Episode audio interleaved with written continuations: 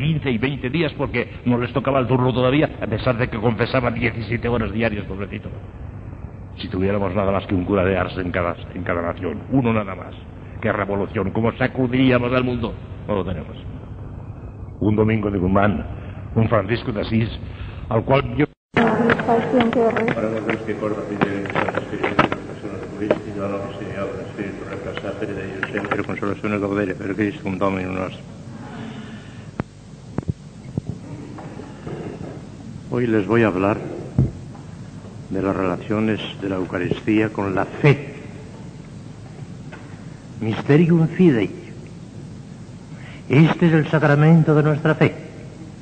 Decimos inmediatamente después de haber consagrado la Eucaristía. Y así es. Es el gran sacramento de nuestra fe. No es el misterio más alto, el más alto es la Santísima Trinidad. Pero de alguna manera es el gran misterio de fe la Eucaristía porque en los demás misterios esto lo hemos dicho muchas veces, yo no vengo aquí a, inventar el Mediterráneo, a descubrirlo, sino simplemente a recordar cosas que ya sabemos, pero en fin, siempre se saca alguna cosa.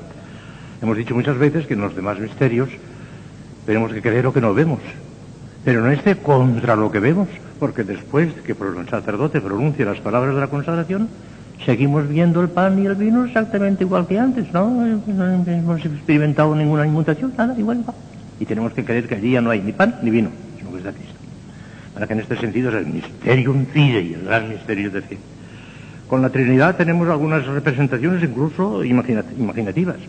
Es el misterio de los misterios, la Trinidad, no cabe duda. Ni en el cielo lo comprenderemos, ni Cristo. Cristo en cuanto hombre no comprende la Trinidad. La comprende en cuanto verbo. Pero en cuanto hombre, la inteligencia humana de Cristo no comprende la Trinidad. Posible. Sería abarcar a Dios y no la abarca. Ninguna criatura puede abarcar el infinito. Cristo en cuanto hombre no comprende la Trinidad. La comprende en cuanto verbo es ser. Pero en cuanto hombre no. Calcule nosotros, ni en el cielo, ni en la visión beatífica comprenderemos la Trinidad. Nunca. Y sin embargo, pues de alguna manera, pues tenemos incluso ciertas imaginaciones de la Trinidad. Un triángulo tiene tres ángulos distintos y sin embargo es un triángulo. Un árbol con tres ramas tiene tres ramas perfectamente distintas y un solo árbol. Claro que estos ejemplos no valen porque cada rama es un trozo del árbol, pero no es el árbol completo. Y en cambio en la Santísima Trinidad cada persona es Dios totalmente. que ese ejemplo del árbol no vale. Y, el, los triángulos, cada triángulo no es todo el triángulo. Cada ángulo es él solo, pero no es todo el triángulo. En cambio, cada persona de Trinidad es todo Dios.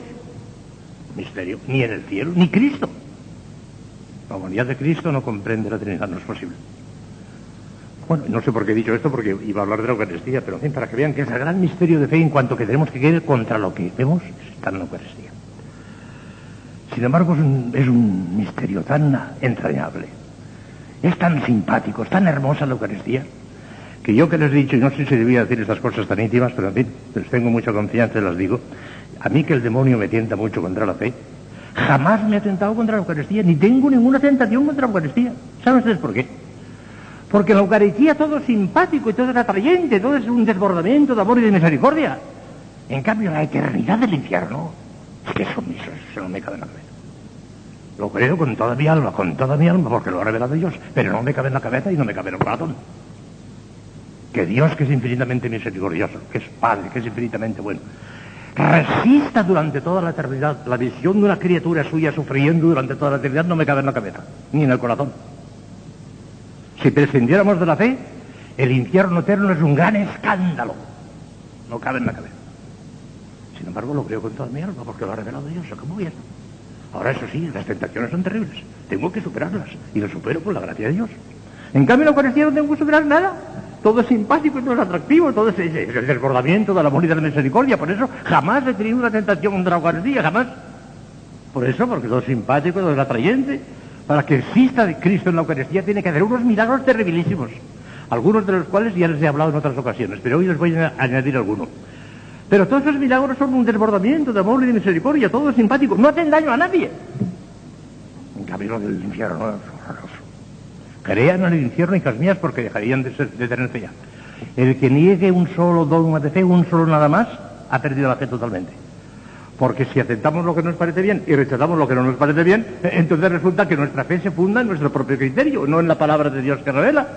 Por consiguiente, el que niegue el solo dogma los ha perdido todos, ya no tiene fe.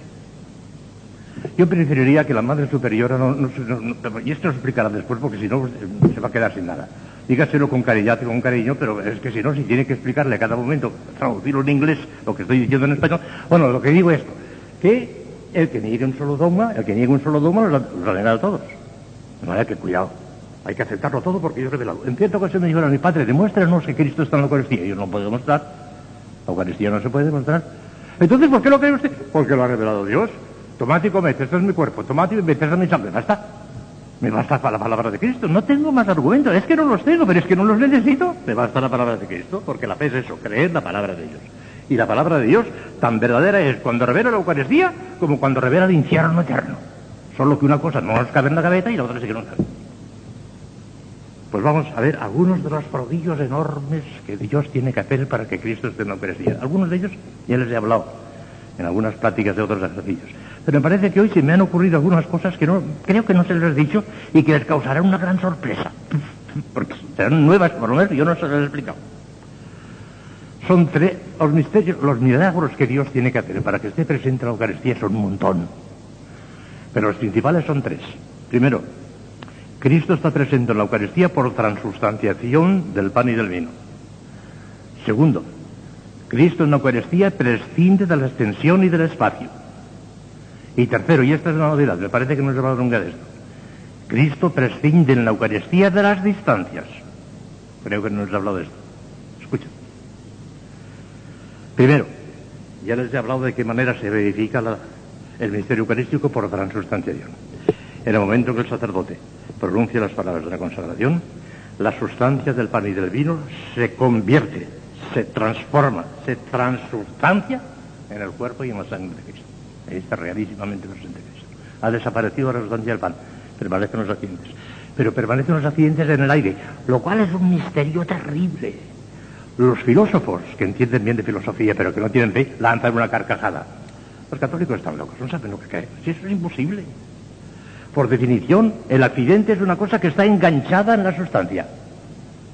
Si le quitan la sustancia, se acabó el accidente. No tiene dónde estar. Tiene dónde estar, efectivamente. Si Dios no le sostiene, pero es que ahí está el milagro, en que Dios sostiene la eso.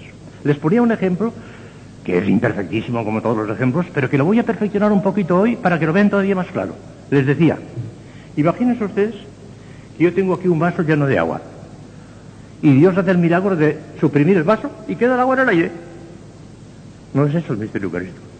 La Eucaristía es mucho más profunda todavía. No solamente quita el vaso, sino que quita el agua. Y sigamos viendo el agua sin estar el agua siquiera. Porque si quitara el vaso nada más, el agua estaría en el aire milagrosamente, pero veríamos el agua y estaría el agua. Pero es que aquí no solamente quita el vaso, quita el agua también. Y quitan los accidentes del agua, es lo único que quedan, flotando en el aire. Los accidentes del agua, sea el color, el sabor, el tamaño, del... eso quedará en el aire. Una cosa que parece agua, pero que no es, y la estamos viendo. Los accidentes eucarísticos completamente en el aire, sostenidos por la omnipotencia de Dios, no por Cristo. Estaría bonito. Y esto no sostiene los accidentes eucarísticos, no es un vestido que se ha puesto él, los accidentes eucarísticos, no, no, sostiene la omnipotencia de Dios. Cristo ni los toca, es que ni los toca. Ni, le tocan, ni los toca, en absoluto. Desciende los accidentes eucarísticos, sostiene la misericordia de Dios, en el aire. Ya digo, carcajada. No teniendo fe esto para levantar una carcajada porque va contra la definición del accidente, que requiere forzosamente una sustancia. Sin embargo, ¿por qué? ¿Hace Dios un milagro? Bueno, pues lo hace y se acabó. Yo no tengo inconveniente ninguno en esto. Es un milagro terribilísimo. Se hace mangas y capirotes de toda la filosofía. Pero lo hace. Ah, el segundo, el segundo gran milagro, persiste de la extensión y del espacio. Cristo está presente en una forma pequeñita, en una forma grande, en una pequeñísima partícula, y prescinde de tal manera de la extensión que como ni siquiera toca esa partícula, como ni siquiera la toca, está anchísimo. Podría estar en la cabeza de un alfiler y estaría anchísimo porque no la toca, ni tocarla siquiera. Y está, tendría que ser forzosamente así, está de tamaño natural con todas sus distancias, de tamaño natural, claro. Si no estuviera de tamaño natural, no sería el Cristo que está en el cielo. Y en la Eucaristía es de fe que está el Cristo que está en el cielo, el mismísimo del cielo, el mismísimo, de todo su tamaño natural. Les puse un ejemplo que de alguna manera ya dice algo a la imaginación. ¿Cómo es posible que nuestra retina, que es el fondo del ojo, podamos ver una montaña de tamaño natural, con lo pequeñita que es la, retina. Parece que la montaña, que en realidad no vemos la montaña, sino la fotografía de la montaña que viene hasta nosotros. Eso es que se llama la especie impresa, la fotografía de la montaña. Parece que al venir hasta nosotros se tendría que empequeñecer, empequeñecer, empequeñecer, empequeñecer, hasta hacerse pequeñita como una retina. No, señor. La vemos de tamaño natural. ¿Cómo es posible esto? Pues es. En la Eucaristía está Cristo de tamaño natural. Si no estuviera de tamaño natural, no sería el Cristo del cielo. Y es de fe que es el Cristo del cielo. De fe. Por consiguiente está de tamaño natural. Resplandeciente de gloria. Exactamente igual que en el cielo. Prescinde de la ascensión. Está lo mismo en una forma pequeñita que en una forma grande y de tamaño natural. Y tan ancho que le sobra todas las especies eucarísticas. Le sobran. Y está entero en la especie del pan y en la especie del vino. No crean que en, el, cáliz está la sangre líquida de Cristo, no es esto. En el cáliz está Cristo entero, el cuerpo, el alma, la sangre es mía todo. Entonces, ¿cuál es la diferencia entre uno y otro? En virtud de las palabras de la consagración, a Cristo se le coge por el cuerpo en el pan y se le coge por la sangre en el cáliz, pero entero. No solamente está la sangre estas veces, está entero en los dos sitios. Eh, hace poco ocurrió Vadillo una cosa. Yo por la mañana suelo decir la misa por la mañana, tempranito. La digo en, en una capilla interior, no en la iglesia, porque me canso tanto, me agoto tanto que, en fin, ah, y la digo yo siempre en y digo mi misa tranquilito porque nadie me molesta y espero todo el tiempo que me da la gana, que nadie me molesta. Pero por la tarde, en la misa conventual, comulgo otra vez, porque se puede, yo comulgo todos los días, dos veces. En la tarde en la misa conventual. Y un día en la misa conventual, el padre que decía la misa conventual va y se tomó todas las formas. Y cuando se dio cuenta yo que iba a comulgar, me hizo un gesto como diciendo, yo le digo, no te preocupes, dame un poquito del cáliz y se acabó. Y comulgué nada más que con el cáliz. Porque el otro día se había acabado del todo, no, no había formas ya. Comulgué nada más que con el cáliz y comulgué entero a Cristo. No tomé sangre de Cristo nada más, sino antes, Cristo entero. Con el cuerpo, con el alma y todo. En el cáliz está Cristo entero, lo mismo que en la, que que en- la forma. Con esa diferencia, que vive vorum, como decimos en teología, en virtud de las palabras, en el, pan le cogemos por el cuerpo.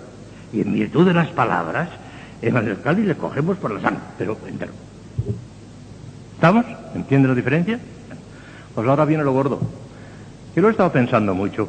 Si, lo diría, si no lo diría, porque a lo mejor es una especie de curiosidad nada más. Dime que voy a, a levantar incluso curiosidades en las monjas. Pero creo que es una curiosidad que les puede hacer bien. Les puede incluso aumentar la devoción a la Eucaristía y el amor a la Eucaristía. Y por esto lo voy a decir, si no, no lo diría. Por simple curiosidad no lo diría. Pero es una cosa que me parece que es nueva. Por lo menos yo no recuerdo que les haya hablado de esto. Me parece que es nueva. Y este, pero el gran milagro que hace Dios en Eucaristía es que prescinde de las distancias. Esto se dice muy mal. Mucha gente cree que cuando el sacerdote pronuncia las palabras de la consagración, nuestro Señor baja del cielo y se pone en Eucaristía. Ni hablar. Ni hablar, no baja del cielo. No sé, no se mueve. Intacto en el cielo estaría bonito. Menudas carreras. Corriendo Olmedo, corriendo Madrid, corriendo Nueva York, corriendo París, corriendo. Menudas carreras. Podría ser, por Dios. ¿Boberías? No, boberías, no. Dios sabe hacer las cosas mucho mejor. Además, si bajaran esa forma, el Cristo de Olmedo sería distinto del de Madrid, sería distinto del de... No hay más que un solo Cristo. Y fíjense bien, esto es lo gordo. El Cristo de Olmedo no dista 180 kilómetros del de Madrid, sino que no dista nada. El Cristo de Olmedo no dista nada del que está en Corea, del que está en Nueva York. No dista nada. No hay distancia. Es uno solo. Y no dista nada del que está en el cielo, porque es el solo. El gran milagro consiste en que Cristo prescinde, rompe todas las distancias y las unifica como si no fuese más que. Es como si con su omnipotencia cogiese todos los sagrarios del mundo, los juntase todos juntos delante de él en el cielo y ahí está él. Una sola vez. Cristo está en todos los sagrarios del mundo una sola vez. No se multiplica. Y en el cáliz, si hay mil formas, no está mil veces Cristo. No está ninguno. Un solo Cristo. Cuando cogemos una forma y la separamos de los demás, en los dos sitios. Pero, estando juntos, un solo. Y todos los sagrarios del mundo juntos, juntamente con el Cristo del cielo, uno solo. No hay distancias. El enorme milagro está en que rompe las distancias, prescinde las distancias, prescinde absolutas las distancias. Lo puede hacer Dios eso. Es un milagro terribilísimo, pero lo puede hacer y lo hace. Rompe las distancias. Si no fuera así, El Cristo de Olmedo sería distinto del de Madrid. Además tendríamos muchos Cristos, lo cual es herético, una espantosa blasfemia. Hablar de muchos Cristos es herético. El Cristo de Olmedo no es distinto del de Madrid, es el mismísimo que hay en el Sagrario de Madrid, el que está aquí, el mismísimo, no cambia, ¿no? No son dos Cristos, no son dos reproducciones de Cristo, no señores, no. Ni el del cielo tampoco.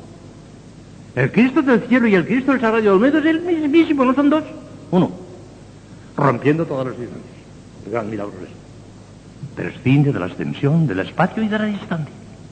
Y no nos Esto lo puede hacer Dios. Hijo, cuántas maravillas, Dios mío. Si no lo han entendido, hija mía, lo siento mucho, pero desde luego comprenderlo no lo han comprendido, ni yo tampoco. Ni yo tampoco. Pero la explicación es esta, que rompe las distancias. Que el gran milagro es que destruye las distancias y las unifica. Y las unifica en el cielo. Realmente, en, el sagrario, si hablamos con cierta propiedad, se podría decir, eh, entendiendo esto, entendiendo esto, no es que esté en el sagrario, está en el cielo. Pero es que en el cielo ha reunido todos los sagrarios de la tierra, está allí junto con él. Todos los sagrarios de la tierra son el cielo, todos. Porque Cristo es más duro. Y es el mismo el que está en todos los sitios, el mismo. No se multiplica. Y hay muchas cosas más todavía, son cosas tremendas, son misterios enormes, pero a mí me llenan de entusiasmo y de alegría. Y no me ponen ninguna dificultad contra el fe, ninguna. Todo esto lo puede hacer Dios. Son milagros incomparablemente mayores que la resurrección de un muerto. La resurrección de un muerto es cosa de risa. Porque para resucitar a un muerto, simplemente que el alma que ha salido la vuelva a meter dentro del cuerpo y ya está. ¿Ah? No tiene importancia eso. Pero que Cristo prescinda de la extensión y del espacio y de las distancias, eso es terrible. Y sin embargo, para mí no supone ninguna dificultad contra la fe, al contrario, me llena de alegría y yo botes de alegría, qué bien. ¿Cuántos milagros y qué terribles tiene que hacer Dios? Los hace, se acabó y está.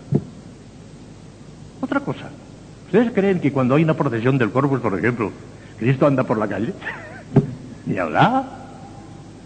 Y esto no anda. Andan las especies sacramentales que contienen a Cristo. Y a pesar de que andan las especies sacramentales que contienen a Cristo, Cristo no anda. Está quietecito en el cielo. Cristo no sale nunca del cielo, jamás ha salido nunca más. Como lo dijo bien Santa Teresa, claro, se lo dijo nuestro Señor, porque ya no lo hubiera podido cavilar por su cuenta, pero se lo dijo nuestro Señor. Dice Santa Teresa, en una de sus, parece que es en una de sus relaciones, y me parece que fue en un domingo de Ramos, dice Santa Teresa, en algunas cosas que me dijo, dice Santa Teresa, entendí que después que nuestro Señor había subido al cielo el día de, la ascensión, no ha vuelto jamás a la tierra a comunicarse con nadie fuera del Santísimo Sacramento. De manera que cuando se aparecía Santa Catalina y rezaba en el diario, una edición intelectual, sobrenatural, milagrosa, pero pura, pura visión. No estaba Cristo aquí, ni hablar. Ni en las apariciones de la Virgen jamás aparece la Virgen personalmente, jamás. Ni en Lourdes, ni en Fátima, jamás. No sale del cielo la Virgen. Y los niños de Fátima vieron a la Virgen. Y Santa Bernardita vio a la Virgen. Pero la Virgen personalmente allí, ni hablar, no ha salido jamás del cielo la Virgen. Igual que Cristo. Pues ¿qué pasa con los procesiones del corpus? Hombre, ¿cómo es posible que, ande la custodia y que no ande nuestro Señor? se les puede poner un ejemplo, pero tiene imperfección también. Todos los imperfectos, para explicar los misterios, los, ejemplos son todos imperfectos. No podemos encontrar un, ejemplo que, que, que quepa, que explique, imposible, pero para hablar un poquito de la imaginación. Y, y después les diré en qué está mal ese ejemplo, en qué no es exacto. Imaginen ustedes que allá, en la silla prioral, está sentada la Madre Priora. Vamos a poner a nuestro Señor Jesucristo, ahí, nuestro Señor Jesucristo, para que sea la procesión del corpus. Y aquí tenemos un espejo. Y el espejo recoge la imagen de nuestro Señor. Se ve claramente el espejo.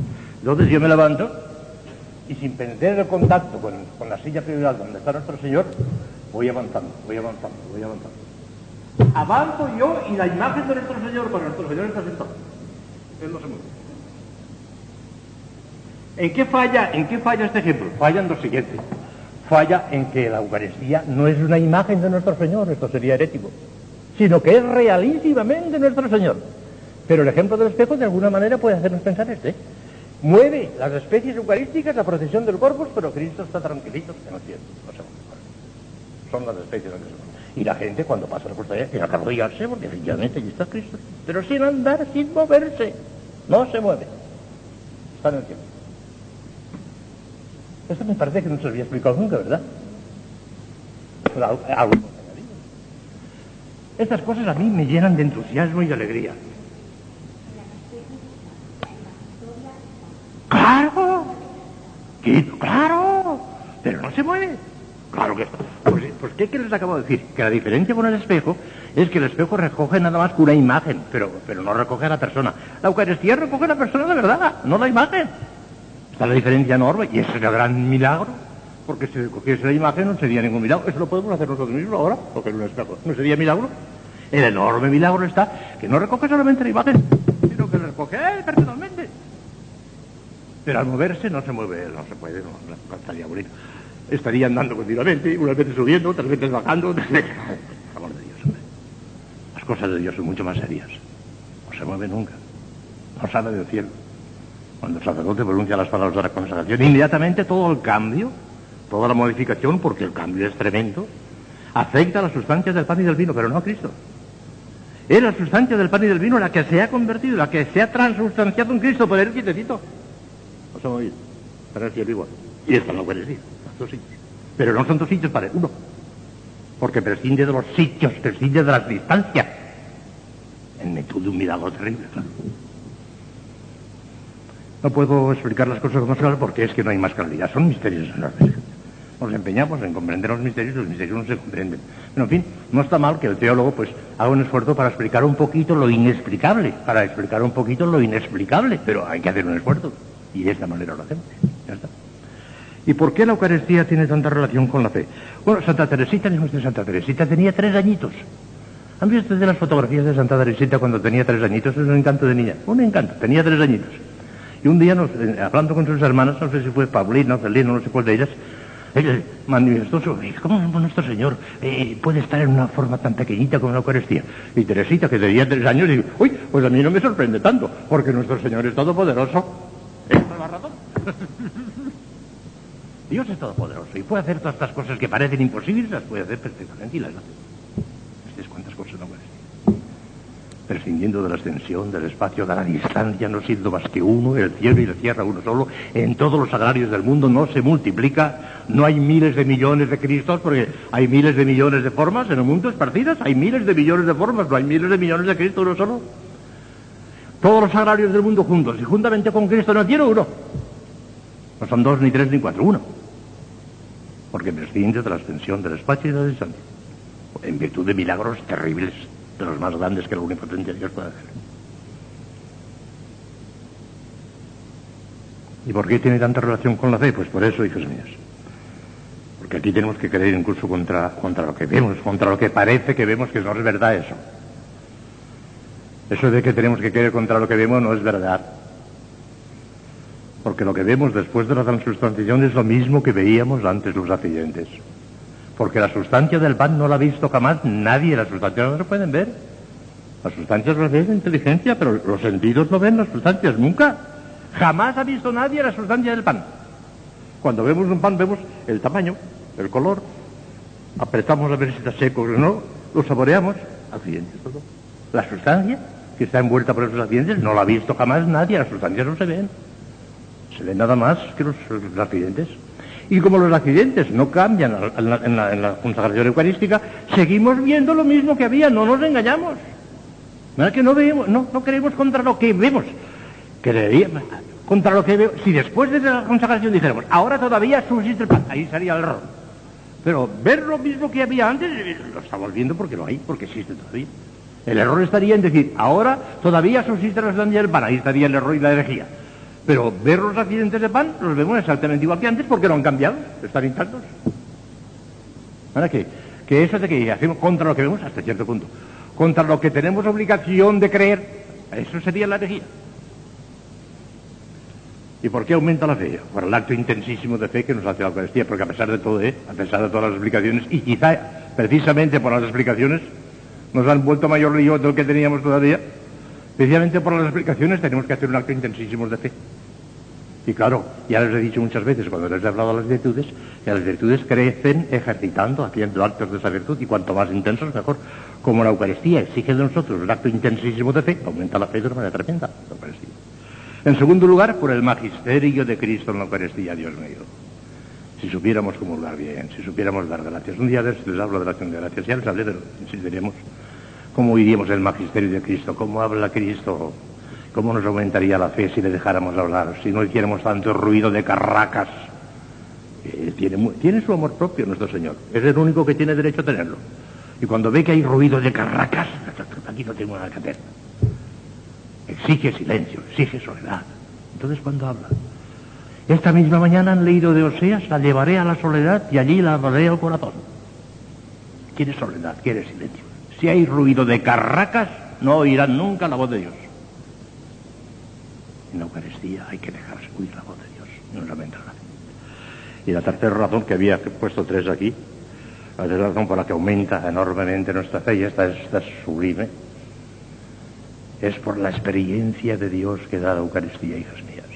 No siempre, porque no lo merecemos, no lo merecemos nunca, pero siempre, desde luego que nunca, no lo merecemos. Pero alguna vez Dios se deja sentir.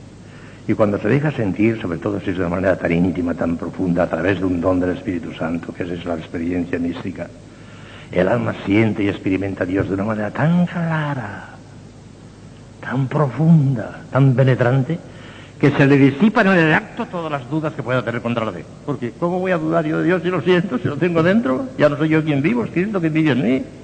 Los místicos lo experimentan así. Claro, es imposible que tengan dudas contra la fe, porque no es posible. Lo están experimentando, lo están viviendo. La experiencia de Dios en Eucaristía es el gran argumento de la fe, hijas mías. Si el Señor se deja sentir de ustedes algún día, todos los días no se dejará, pero algún día verán y ya no pedirán más argumentos. Ya. Eh, Esos místicos que experimentan esta experiencia de Dios están tan seguros y más de la existencia de Dios o de cualquiera de los misterios que de la existencia del sol. Antes dudarían de la existencia del sol que de la existencia de cualquier dogma de fe porque, porque lo viven, porque lo experimentan, porque lo sienten. Esa es la experiencia mística, que bien lo dice San Juan de la Cruz. de esto. Supongo que no sé, no sé, no lo sé.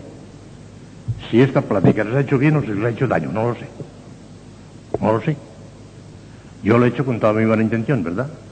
Les he explicado la teología católica tal como explica la transubstanciación y eso de que prescinde de la extensión del espacio y de la distancia, todo eso lo dicen los teólogos, no he inventado yo nada. Todo esto es Santo Tomás. Pero si les he aumentado las dudas, pues lo siento con toda mi alma. Superen esas dudas y hagan actos de fe. Miren, mira por dónde puede ser que les aumente la fe porque tengan que hacer más- más fe que la que tenían todavía. Bueno, pues nada, pues en serio, ya está.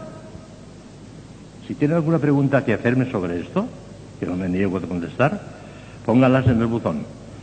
Pero no me pregunten ahora que estoy agotado, ya no puedo más. Ave María, gracia plena, Dominus tecum, benedicta tu in mulieribus, et benedictus fructus ventris tui,